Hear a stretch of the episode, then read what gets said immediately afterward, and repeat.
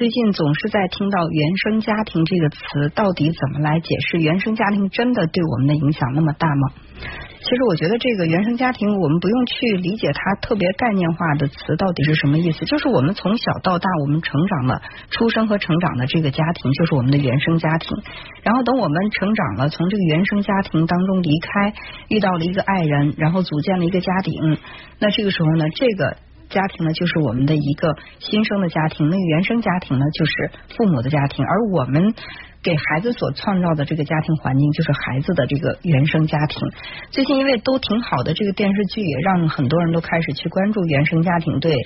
呃人们的影响。其实毋庸置疑，原生家庭对每个人都会有很大的影响，而且呢，我们每个人也都深深的带着来自于原生家庭的烙印。所以呃，这是一个我认为。不会太有争议的话题，但是我并不认为这个原生家庭给我们带来的影响就一定是消极的、负面的，或者说一个不好，就是不是特别完美的、完整的一个原生家庭，它就一定给我们带来的是一辈子都是呃这个负面的这种影响，而是有一些人呢，他会。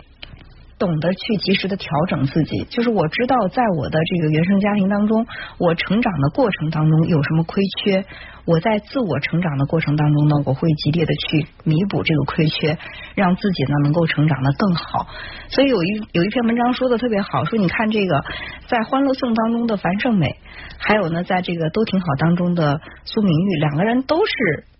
成长在一个不是特别好的这个原生家庭当中，但是呢，一个是用。一生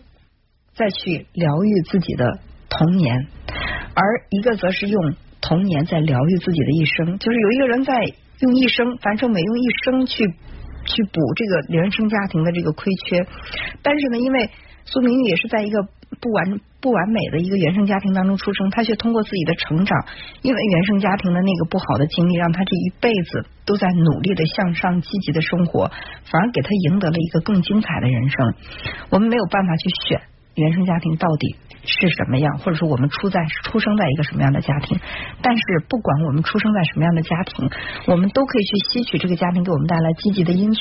能够尽量的去完善、去成长，让这个负面的、消极的因素在我们成长的过程当中一点点的消解。